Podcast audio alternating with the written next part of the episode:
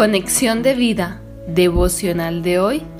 Fake News Espirituales, parte 2. Dispongamos nuestro corazón para la oración inicial. Padre, en tu palabra encuentro la verdad y esta verdad me hace libre y guarda mi corazón. Por esto, quiero meditar a diario en ella y permanecer en tu luz. Quita de mí toda pereza espiritual que no permita que disfrute de tus principios y promesas que sostienen mi vida y me muestren el camino verdadero de tu amor en Cristo. Amén. Ahora leamos la palabra de Dios.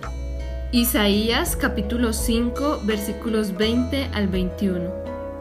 Hay de los que a lo malo dicen bueno y a lo bueno malo, que hacen de la luz tinieblas y de las tinieblas luz que ponen lo amargo por dulce y lo dulce por amargo.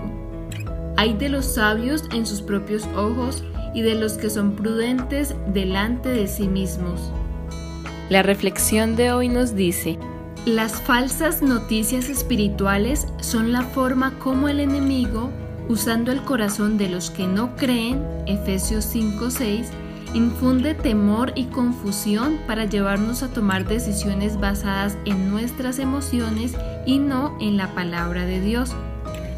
Todos los días enfrentamos estas noticias falsas espirituales, pero debemos llevar toda idea a ser contrastada y verificada por la palabra de Dios, como dice la Escritura derribando argumentos y toda altivez que se levanta contra el conocimiento de Dios y llevando cautivo todo pensamiento a la obediencia a Cristo.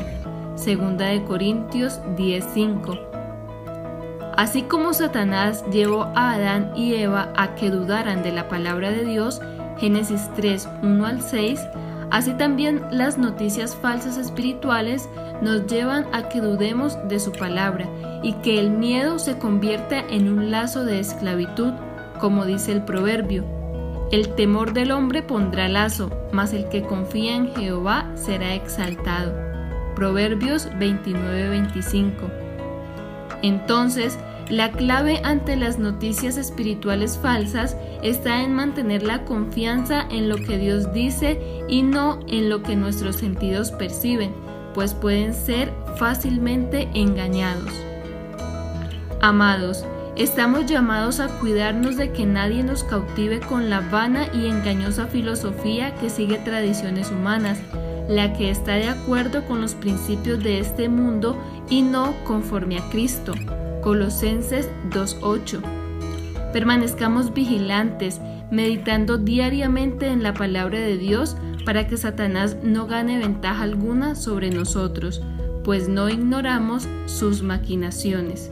Segunda de Corintios 2:11.